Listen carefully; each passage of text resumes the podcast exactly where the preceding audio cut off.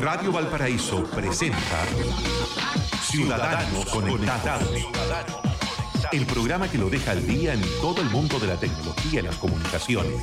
Conduce el abogado Pedro Huichalaf Roa, ex subsecretario de Telecomunicaciones del Gobierno de Chile.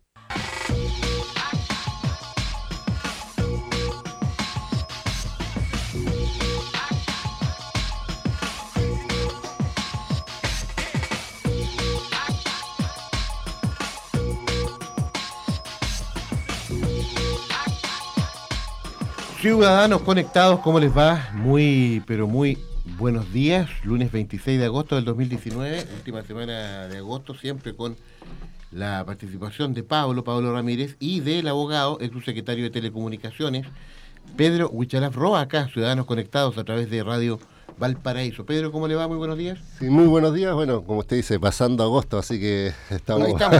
Pedro, usted la semana pasada participó en un seminario de ciberseguridad en este país. Que nos pueda contar, porque en el fondo, ¿qué es lo que está pasando con la ciberseguridad? Sí, a ver, mira, eh, hay hoy día varios temas importantes. Yo justamente quería mencionar eso eh, respecto al tema de la transformación digital, respecto a ciberseguridad. Y mira, y salió una noticia que de repente los medios nos aparecen mucho, pero eh, a mí me gusta mirar los fenómenos que están detrás, es decir, qué es lo que está ocurriendo detrás.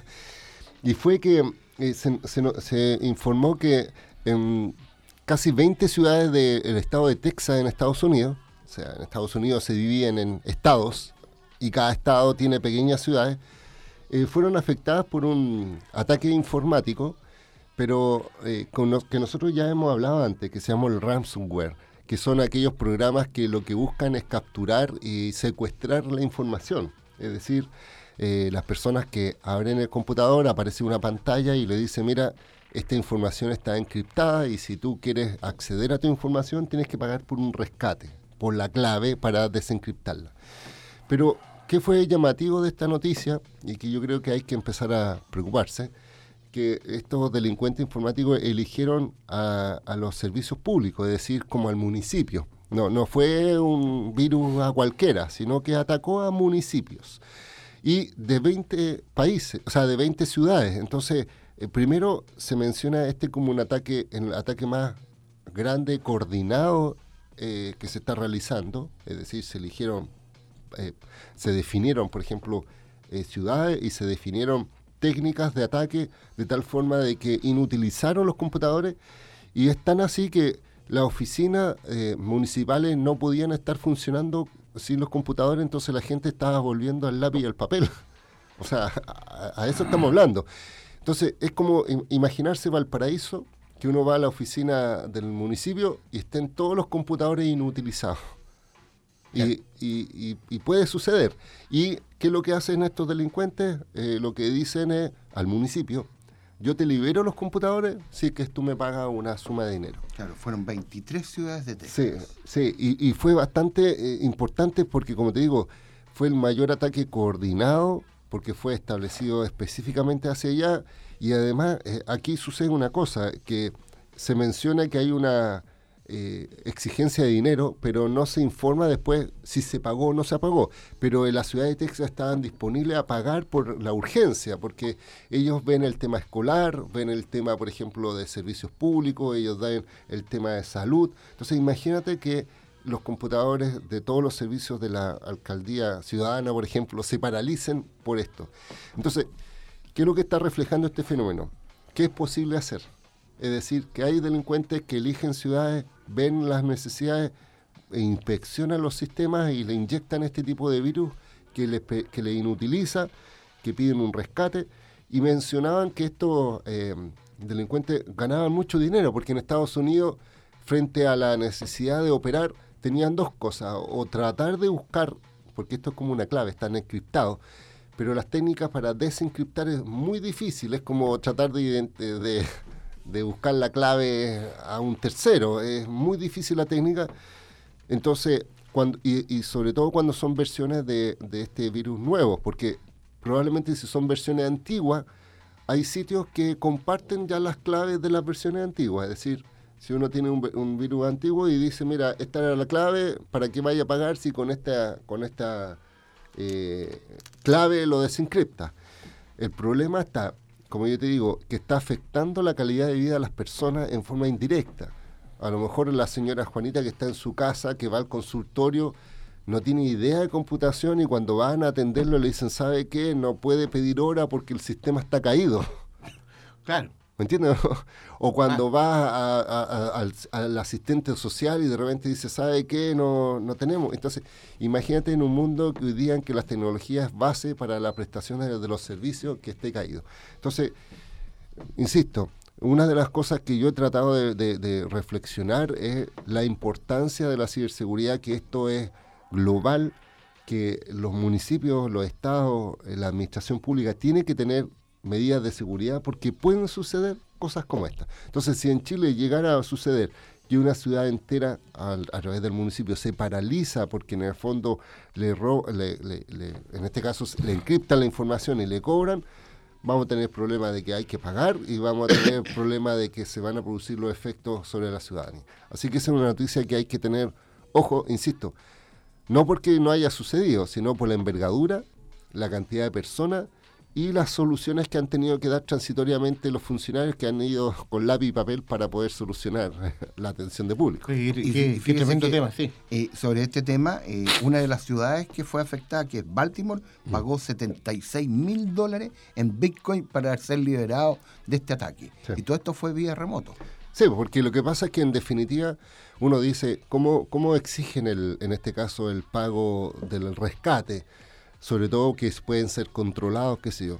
Lo que hacen los delincuentes es crear estas monedas, estas monedas virtuales que sean Bitcoin, y el Bitcoin es una transacción eh, eh, en línea que no identifica eh, quién es el dueño del Bitcoin, sino que en el fondo son súper anónimas las cuentas.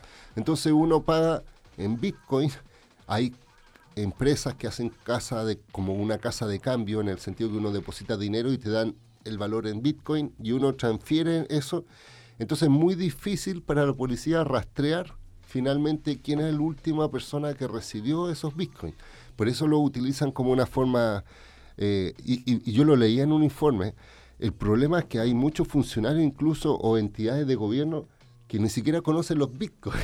Entonces, en definitiva, lo primero que ven es una pantalla de bloqueo y segundo tienen que decir, ya, pago, pago, porque estoy con la urgencia de, de abrir y cuando le dicen, ya es que tienes que pagar Bitcoin, entonces tienen que empezar a saber de qué se trata, hacer las conversiones y en definitiva hacer. Entonces, imagínate que esa ciudad pagó esa cantidad, si le sumas a otras más, tiene unos, incluso millones de dólares que se generan en base a una debilidad de, de, en el ataque, o sea, debilidad en los sistemas de ciberseguridad de los, de los determinados servicios, eh, municipios, etcétera.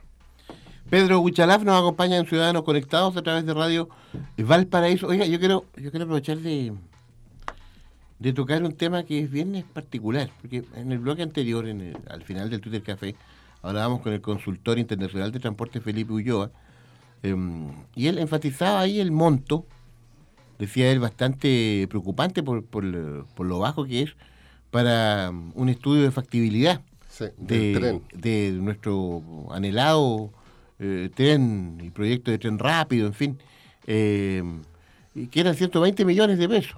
Entonces él, lo criticaba, que con, lo comparaba con otros eh, estudios, y también ahí usted, usted también aportaba que, que se utiliza una inversión muchas veces mucho más, mucho más contundente para estudios, por ejemplo, en temas de tecnología. Eh, eh, ahí hay un eh, estamos hablando que estamos hablando del mismo creo del mismo ministerio donde están las telecomunicaciones y el transporte como, como tema central, Pedro. Sí, mira, efectivamente yo quiero compartir la reflexión de Felipe, que yo lo estuve escuchando antes de llegar, porque en el fondo es para dimensionar, porque Felipe decía, mira, para que los proyectos avancen, es decir, para que se concrete un proyecto tan grande como por ejemplo hacer un tren entre Valparaíso y Santiago, o construir una, una carretera, o en el fondo también en telecomunicaciones, construir la fibra óptica entre Chile y China, hay etapas que se tienen que avanzar y una de las etapas se denomina los estudios. Los estudios son aquellos se financian a consultores para que hagan un estudio técnico, para que evalúen, por ejemplo, la demanda, la para prefactibilidad, la prefactibilidad, para que propongan eh, rutas de alternativas, costos, de tal forma que le dan a la autoridad todo ese insumo para que la autoridad tome decisiones en base a la información. Y son tan especiales estos temas que no, lo, no pueden ser entre comillas, no, no son realizados por, su, por los funcionarios propios del servicio, es decir, hay, hay personas que trabajan para el Ministerio, por ejemplo, de Transporte en transporte, pero esto es tan especial, tan específico, se hablan del mercado, etcétera, que se lo encomiendan a consultores, que son independientes, que ellos lo único que hacen son objetividad respecto a la información que entregan. El tema que me llamó la atención es justamente los montos porque él mencionaba que un proyecto tan emblemático como el tren bala eh, o tren rápido entre Santiago y Valparaíso, el, ministerio llegó y dijo, vamos a hacer una consultoría, vamos a tener 120 millones de pesos. Para un ciudadano de pie, probablemente 120 millones es harto. Te puedes comprar, no sé, dos departamentos, tres departamentos y qué sé yo. Pero cuando estamos hablando de estudios internacionales con una factibilidad, o sea, verificar la industria, donde hablamos de industrias grandes, que cada inversión en trenes son en miles de millones, incluso millones de dólares, eh, no es nada. O sea, es como, es un saludo a la bandera. Eso, lo, eso es lo que Felipe yo creo que trató de, le estoy interpretando. ¿Por qué? Voy a hacer el símil con lo que está pasando hoy día con la Subtel. La Subtel, como eh, nosotros lo habíamos hecho cuando yo estuve en la Subsecretaría de Telecomunicaciones, nosotros estábamos avanzando hacia la lógica de conectarnos desde Chile con Asia Pacífico con un cable de fibra óptica submarino. ¿Y qué es lo que pasó? Que el CAF, que, es, que depende del Banco Iberoamericano del Desarrollo, puso recursos para este estudio. Imagínate que este proyecto de fibra óptica eh, son, eh, digámoslo así, se proyecta que vale 700 millones de dólares eh, la construcción, 700 millones de dólares, que yo creo que eh, sale mucho más la construcción del tren entre Chile, o sea, el tren entre Valparaíso y, Santiago. Y la cosa es que el CAF puso 3 millones de dólares.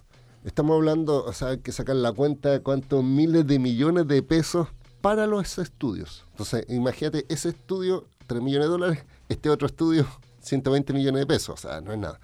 Y resulta que respecto a ese eh, proyecto, la semana pasada se cerró el concurso y se postularon ocho empresas, o sea, ocho organizaciones de consultores, tanto nacionales e internacionales, están postulando este proyecto. Y yo quiero ser súper transparente. Yo formo parte de un grupo mm. de consultores que, no estamos, que estamos postulando, porque en definitiva yo también quiero aportar desde el punto de vista técnico. Eh, y también con la misma transparencia decir que nosotros no estamos representando ninguna empresa, es decir, esto no es una empresa que él está, está participando, sino que son consultores. ¿Y qué es lo que va a hacer este estudio? Que en teoría, la próxima semana, la Subtel va a definir finalmente de estos ocho quién es el consultor que gana. Eh, lo que tiene que hacer de aquí hasta el próximo año es hacer un estudio, para, por ejemplo, para verificar eh, cómo es la gobernanza del cable, decir, quién va a ser el dueño del cable, por dónde, entre comillas, podría pasar la ruta, eh, quiénes son, en este caso, las empresas que podrían estar interesadas en la construcción, cuál es el tráfico que se justifica o no para que haya una apuesta de empresas. Y yo creo que ese estudio al final va, va a demostrar lo mismo que nosotros dijimos cuando estuvimos en la subsecretaría que, porque en el fondo me tocó con el equipo que trabajamos en impulsar en esta idea y en decir, mira, esta idea, este proyecto de unirnos con, con Asia Pacífico no es, no es descabellado. Esto no es una, locura. No es una locura. Y ahora los estudios yo creo que lo van a acreditar. Y lo bueno de esto es que, como te digo, que hayan ocho consultoras internacionales, nacionales e internacionales, presente, significa que ven factible el proyecto. No, no van solamente por los recursos, sino que porque quieren poner su sello en un proyecto que después va a ser de envergadura. Hay un tema de que el proyecto de la fibra óptica, aparte de la innovación, es el desafío de conectar Asia con América. no es solamente Estados Unidos, sino es con América. Y la puerta de entrada tecnológica con la 5G de América con Asia. Y, todos hablan de que la 5G es la cuarta revolución industrial. Sí, pero necesita alta capacidad. Entonces, imagínate estratégicamente qué es lo que pasa. Si uno ve el hemisferio norte, hay 20 cables de fibra submarino norte-norte, es decir, desde Asia-Pacífico hacia Estados Unidos, hay 20 cables de fibra óptica. Y si uno ve la parte baja, en la parte sur, no hay ninguno. Si no hay ningún cable que une Asia-Pacífico con Latinoamérica, por ejemplo. Entonces, este proyecto es geopolítico desde el punto de vista de que es em, novedoso, va a ser, si es que se construye, va a ser el cable de fibra más extenso del mundo por la, por la curvatura Además, va a ser el primero que una a Latinoamérica con Asia-Pacífico y estamos hablando de, Australia, estamos hablando de Nueva Singapur, Nueva Zelanda, Japón, Juan Fernández, hoy la Pascua. Es que mira, y ese es el otro punto que yo quiero recalcar. Eh, hay varias alternativas que se postulan para este cable. Incluso algunos dicen, mira, de Nueva Zelanda o de, de Australia sale más corto, porque es verdad, por un tema de curvatura, que el cable llegue a Punta Arenas y que desde Punta Arenas se conecte, la, se realice la conectividad a, Latinoamérica. Pero eh, nosotros propusimos, yo lo, yo lo fui, yo cuando fui subsecretario lo dije, a mí por política pública, aunque sea más largo, prefiero que sea que tenga mayor impacto. ¿Y que tiene mayor impacto para nosotros? Que pase por Isla de Pascua, por Juan Fernández y Valparaíso. No sé si me explico. O sea, yo decía, eh, no hay que perderse por un tema de recursos. Aquí uno no puede, eh, por ahorrarse unos millones de... Unos kilómetros más. Unos kilómetros más, unos kilómetros menos, dejar eh, sin impacto, sobre todo en estas islas que son para nosotros, primero orgullo, por, por, en el caso de Rapanui, por su cultura, por su forma de vida, etcétera, pero también en la posición estratégica en la que se encuentra. Eh, está, al medio casi del océano eh, Pacífico y además puede ser un punto de, contacto terrestre y es necesario en este tipo de cables que hayan este tipo de cosas. Y una de las muy interesadas en este cable oceánico, mm. ya transoceánico, en el fondo eh, desde Asia hasta Chile, es la centro de vulcanología del Pacífico. ¿ah? Sí, porque así se cubre todo el cordón de fuego efectivamente aquí lo que ven, hay otros efectos beneficiosos con el cable. Con la telares. Con el tema de, colocarle sensores, de tener cierto... Los eh, Información inmediata, porque es muy distinto al satelital. Entonces, ¿qué es lo que es bueno de esto?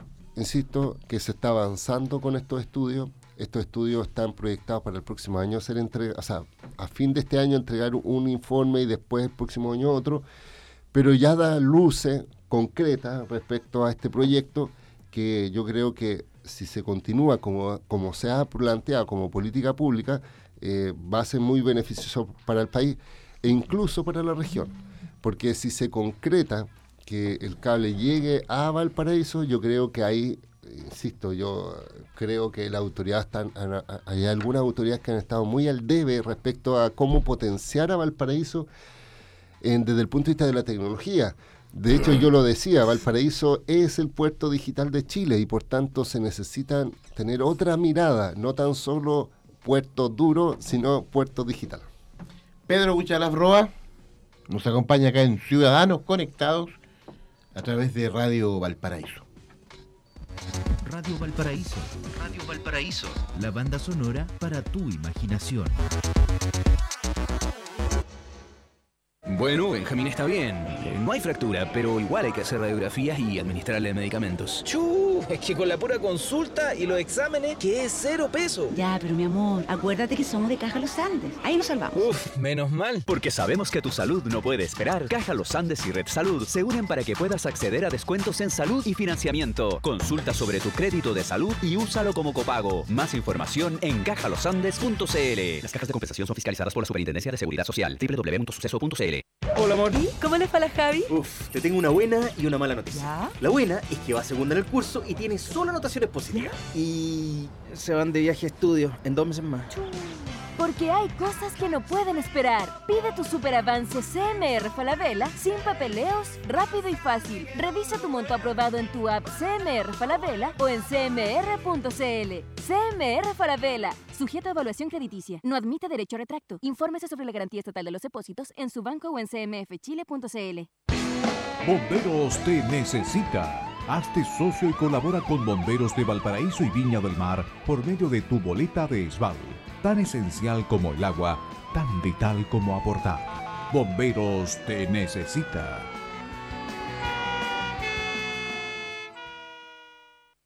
En Clínica Dental Red Salud Quilpué nos preocupamos por tu sonrisa. Ven ahora y aprovecha un beneficio especial. Higiene dental completa a solo 9.990 pesos. Te esperamos en Aníbal Pinto, 843 Quilpué. Red Salud, mejor salud para Chile. El mundo está cambiando y en Codelco Ventanas nos jugamos por la diversidad. En los últimos años hemos hecho importantes cambios para igualar la cancha entre mujeres y hombres. Fuimos la primera empresa en la región en certificarse en una norma de equidad de género y este año recibimos por tercer año el premio Mujer y Empresa por nuestra labor en esta materia. Por eso seguiremos apostando por la igualdad y la diversidad. El mundo está cambiando y Codelco está cambiando junto a ti. Autorepuestos MB. Muy bueno, muy barato. Afinamiento y mantención para su vehículo. Pastillas de freno, baterías, ampolletas, lubricantes, aditivos, filtros y accesorios. Autorepuestos MB.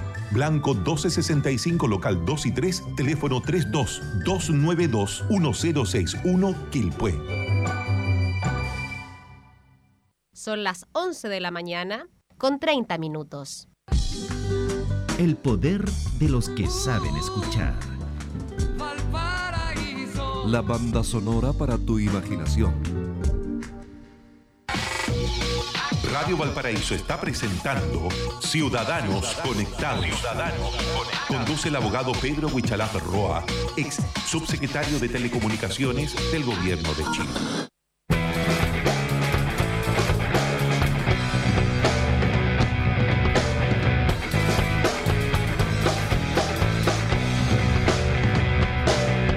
Pasó, me pasó por aniñao. Me las di, me las di de encachao. Me tomé hasta el agua del florero. Yo no soy, así no soy sano y bueno. Traté de alegrarte y no pude agradarte. El tiempo avanzaba y yo mucho tomaba. Te juro, mi amor, que así no soy yo. Con en el cuerpo soy otro señor. Entiéndeme,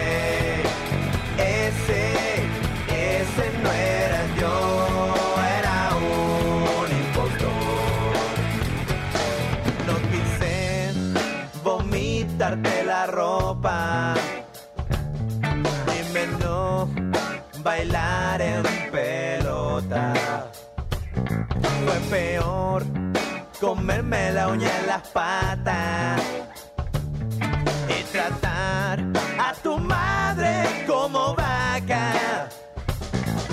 Perdona mi amor, no sé lo que pasó. El vino tinto de mí se apoderó. Te juro que sano así no soy yo. Churrasca un poco y con trago es peor. Entiéndeme,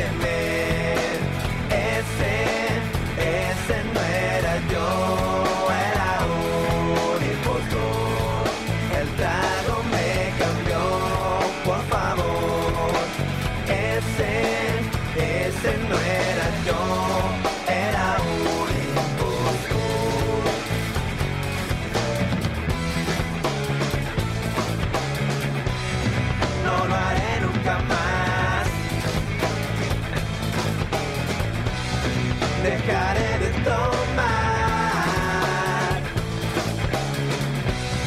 No tomo nunca más.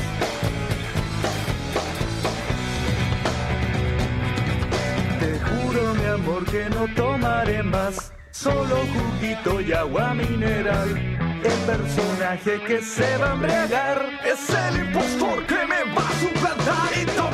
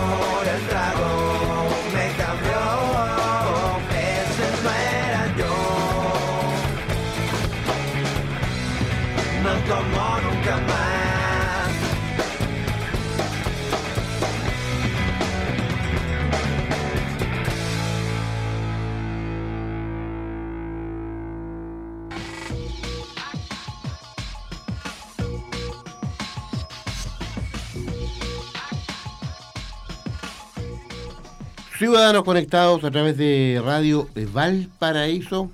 En, eh, en la pausa igual hablamos de diversos temas. eh, junto a Pablo, junto a Pedro Huichalaf, abogado, ex subsecretario de Telecomunicaciones. Eh, este tema, este tema de la automatización, eh, Pedro, que, que claro, tal vez muchas personas lo, lo ven como algo aún distante, pero en muchas partes ya es una tremenda realidad, es una verdad del porte de un buque. Eh, Y ya llegó a Chile. eh, correcto, y que se da en muchas partes. Claro, eh, fíjense que este sábado me tocó apreciar una entrevista en un canal de 24 horas donde estaban entrevistando por un tema económico a Nelson Pizarro, que es el gerente general que está saliente de Codelco. de Codelco. ¿ya? Y detrás de él había como una escenografía donde había cuatro personas con pantallas de estos televisores grandes, Smart TV, casi de 60 pulgadas, y, por la experiencia, algunos estaban viendo eh, PLC o PLC, que son las transferencias de líquido, y otros estaban revisando la, la ¿cómo se llama? la correa eh, transportadora, y alguien parece que le llamó la atención, igual que a mí, que lo que estaba sucediendo detrás de ellos.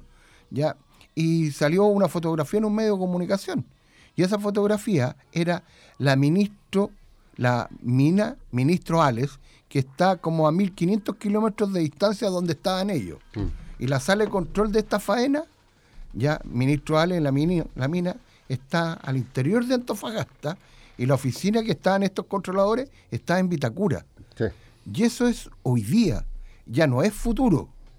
Ya dice la gente, el, el, eh, ¿cómo se llama? Nelson Pizarro decía que ya el minero viene con otra mentalidad, que es otro tipo de minero. No es el minero que se conoció en las películas Subterra, ya que decía que en el fondo era de picota y martillo y chuzo. Sí. Ahora no, eh, ahora es con, con- con tecnología. Sí, pues lo mismo que, por ejemplo, las minas de extracción de, no sé, pues, de carbono, los sistemas de cobre, etcétera, tal como tú mencionas. Eh, esto es- va relacionado justamente porque la tecnología, probablemente para una persona de a pie que no participa en el mundo minero, no, no ve esa transformación y tiene la idea romántica del pirquinero, del minero que está sacando Claro, con la lámpara. etcétera. Pero hoy día, por eso cuando hablábamos del proyecto de fibra transoceánico, que es una forma de una plataforma de toda esa tecnología que se va a incorporar.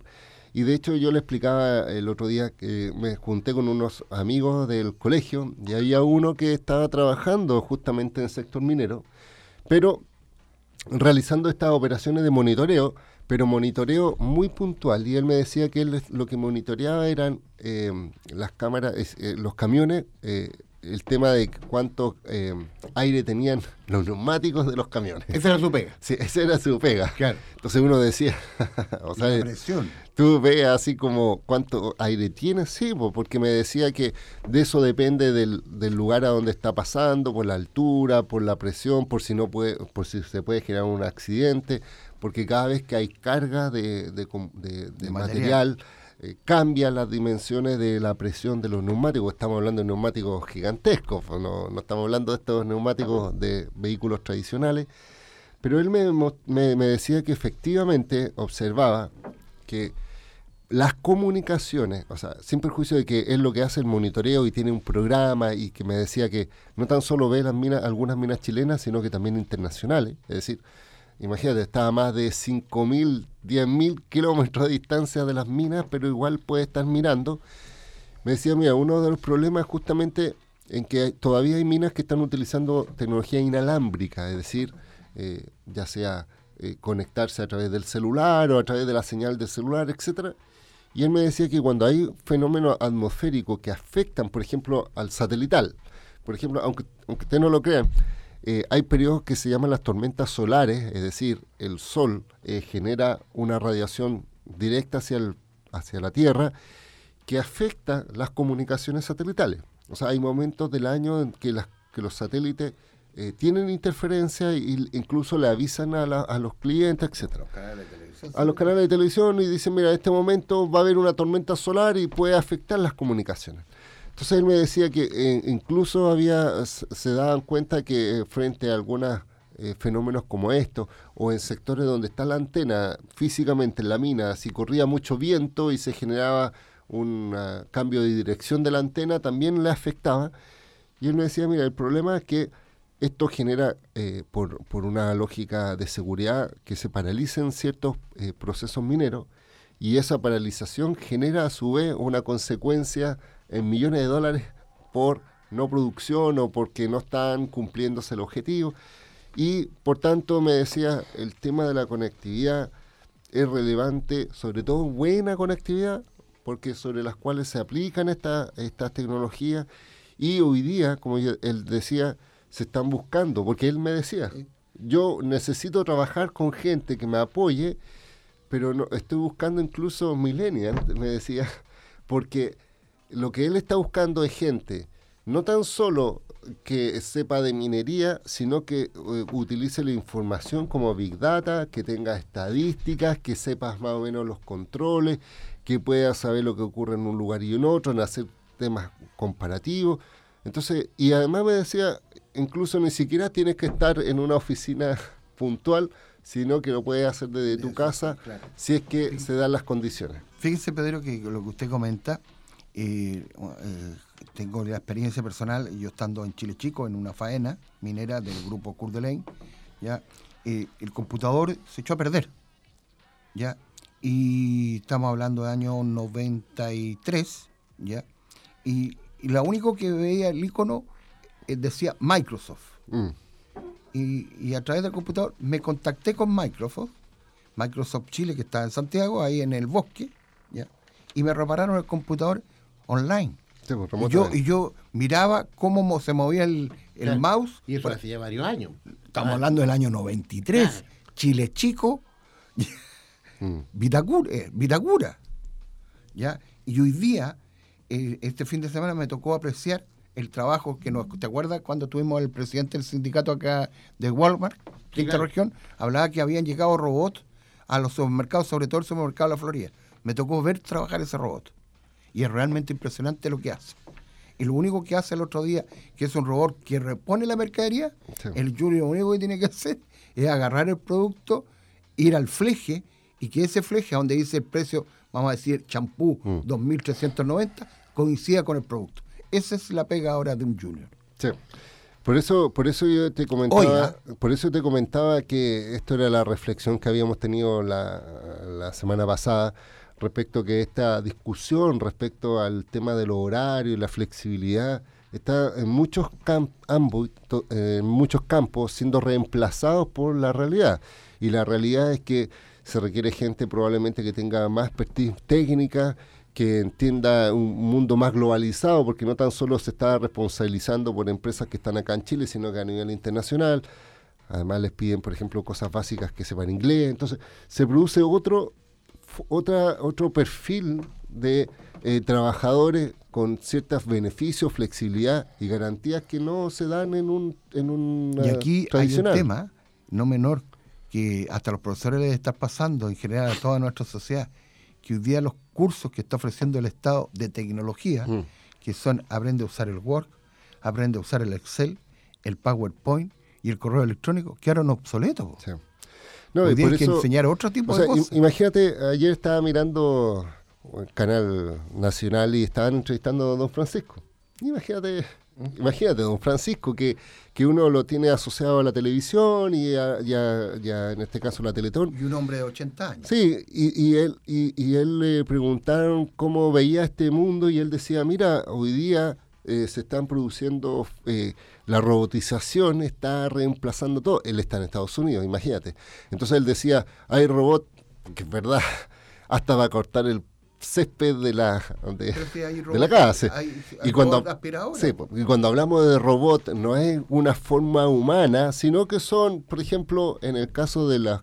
Hoy día el robot, el otro día estaba mirando, un robot que corta pasto o el robot que hace el aseo en la casa como aspiradora, tienen forma circular, es como un plato... Es un cilindro. Es un cilindro chiquitito que hace esa operación y lo hace de una manera eh, tecni- tecnificada, es decir, ellos, ellos hacen su propia ruta, verifican, calculan y al final hacen la pega. Y se encuentran con, un, con, con un otro artefacto que no es el pasto, se devuelven. Se devuelven y, y- y tienen la- una memoria de tal forma de que después la segunda vez que van a, a hacer de nuevo esa operación son más eficientes porque calculan de mejor forma cómo hacer ese, ese proceso.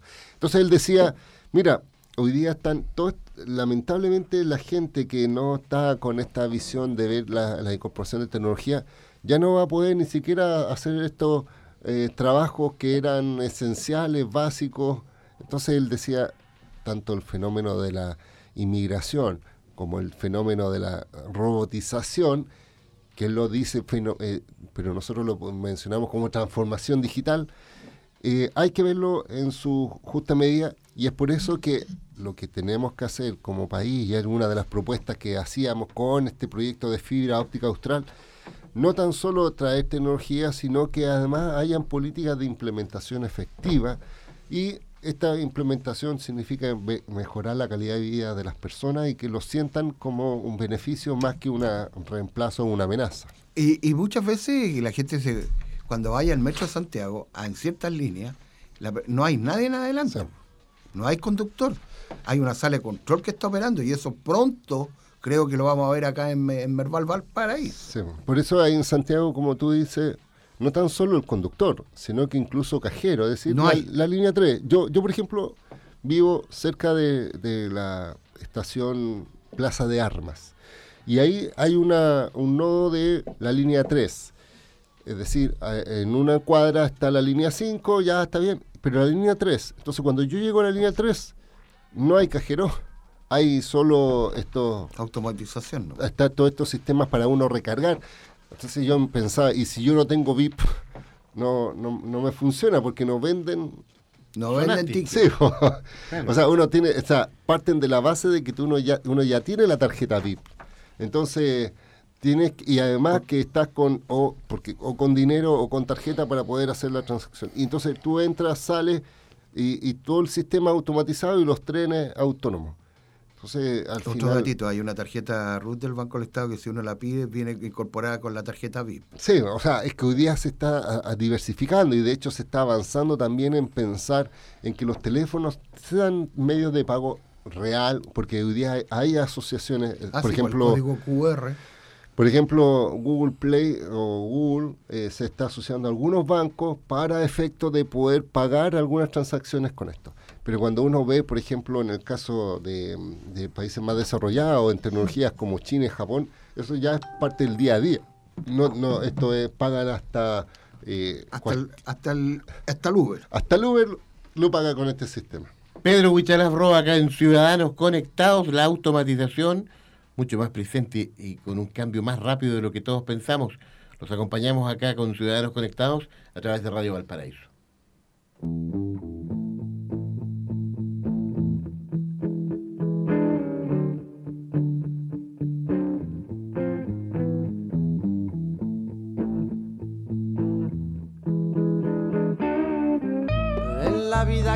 Mujer igual a la flaca, coral negro de La Habana, tremendísima mulata, 100 libras de piel y hueso, 40 kilos de salsa y en la cara dos soles que sin palabras hablan.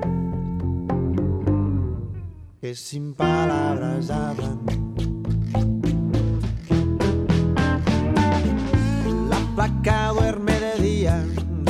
Así el hambre engaña y cuando cae la noche baja a bailar a la tasca y bailar y bailar y tomar y tomar. Una cerveza tras otra,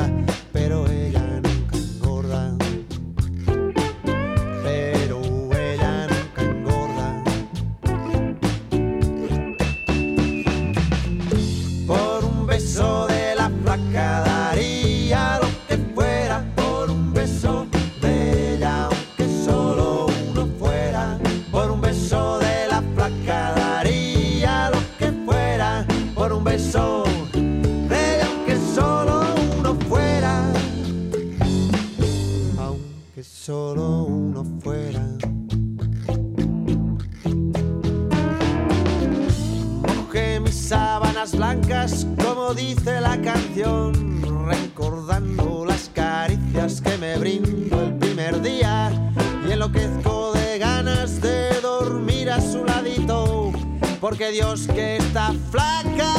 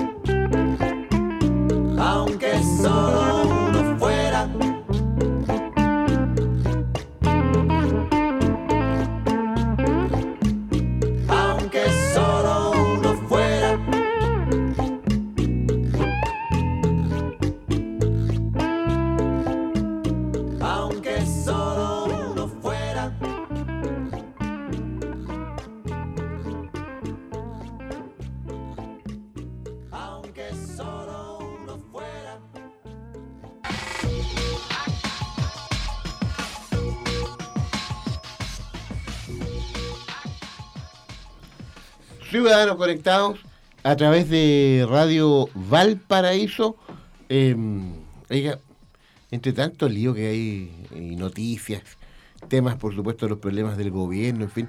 eh, ¿Con claro, cuál? a- ¿Con el Partido Socialista eh, o con la oposición? En fin, entre tantos otros, pero eh, a veces, eh, Pedro, eh, a veces, claro, eh, este- estos temas que son tan propios de la actualidad, de la modernidad, eh, la gente podría pensar que, claro, quedan en un segundo plano, pero, pero yo pienso que eh, son de primera importancia, de primer nivel, eh, por la rapidez, la velocidad de los cambios, eh, Pedro Huichalaf, que yo creo que mucha gente, tal vez muchos amigos que nos escuchan, no dimensionan lo que se nos viene de aquí a unos cinco años más, eh, Pedro. Yo diría que antes, ¿ah? No, y mira, y se nos quedó en el tintero, era un tema bien, bien importante, pero ¿cómo la gente, por ejemplo, lo- se da cuenta de, de los cambios?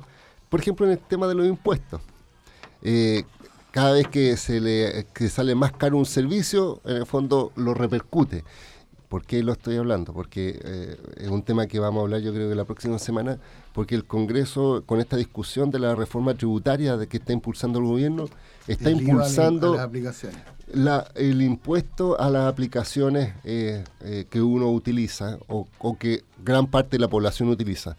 Entonces, ahí le vamos a mostrar también la próxima semana cuando conversemos qué, qué va a significar esto, a quién beneficia, a quién, entre comillas, perjudica o quién se siente resentido con este impuesto adicional que, que hoy día no existe y que se le va a empezar a aplicar, si es que sale la ley de esa forma, a aquellas personas. Y qué cantidad de gente que de repente decía, mira, es tan natural para ver esto y pago tal cantidad y de repente dice, oye, ¿sabes que voy a tener que pagar más? Hay una retención del, del impuesto a través de las tarjetas, tengo que hacer ciertas declaraciones.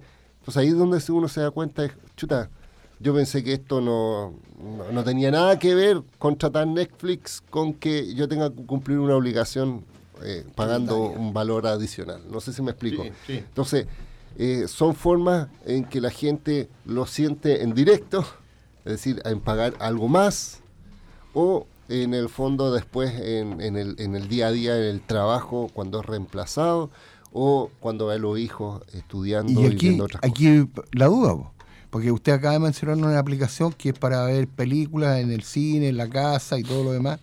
¿No será que también las operadoras de cable están incidiendo para que la gente, ellos, ya que están vendiendo el servicio, así como venden un canal del fútbol, y dicen, oiga, cómprame esa, es- esa aplicación, cómpramela a mí, y, a- y así te evitas problemas. Sí, o sea, de hecho hay empresas que ofrecen servicios que son competencia a Netflix, por ejemplo, y lo paquetizan dentro de su servicio y le dan como plus. Entonces, obviamente, eh, la misma empresa dice, no, oye, Netflix utiliza mis servicios en el sentido que yo te vendo internet a ti, utiliza mis redes, Claro. ganan con sus clientes y yo no gano nada. Entonces, al final, eh, aquí se producen fenómenos y eh, lo que vamos a explicar la próxima semana va a ser como el tema de los impuestos, qué va a significar, qué pasa con los valores y obviamente alternativas para eso. Muy bien. Pedro Huichalaf Roa, abogado, ex secretario de Telecomunicaciones. Siempre los contactos valiosos para que usted también se comunique con nuestros amigos de Pedro. Sí, mira, como siempre en www.wichalaf.cl y en las redes sociales con el mismo arroba, arroba tanto en Facebook, Twitter o Instagram para que nos podemos encontrar. Muy bien. Pedro, un agrado una vez más. Gracias por esta conversación con Ciudadanos Conectados de Radio Valparaíso. Y estamos en comunicación permanente, estimado Pedro. Ya, nos vemos el próximo lunes. Hasta pronto, que esté muy bien. Despedimos el programa, ya viene Telmo Aguilar con Dimensión Latinoamericana a las 13 horas, frecuencia informativa central con el trabajo del Departamento de Prensa que está a cargo de la periodista Camila Olmos. A las 2 de la tarde somos deportivos los eh, lunes, Ciudad Justa, 19 horas, 18 horas, Espiral Musical. Gracias, Rodrigo. Rodrigo Fuentes en la sala de control. Pablo, nos reencontramos nosotros mañana en el Twitter Café 9am. ¿eh? Así es, Mauricio, nos vemos. Chao, chao. Radio Valparaíso presentó Ciudadanos Conectados, el programa que lo deja al día en todo el mundo de la tecnología y las comunicaciones. Conduce el abogado Pedro Huichalaf Roa, ex subsecretario de Telecomunicaciones del Gobierno de Chile.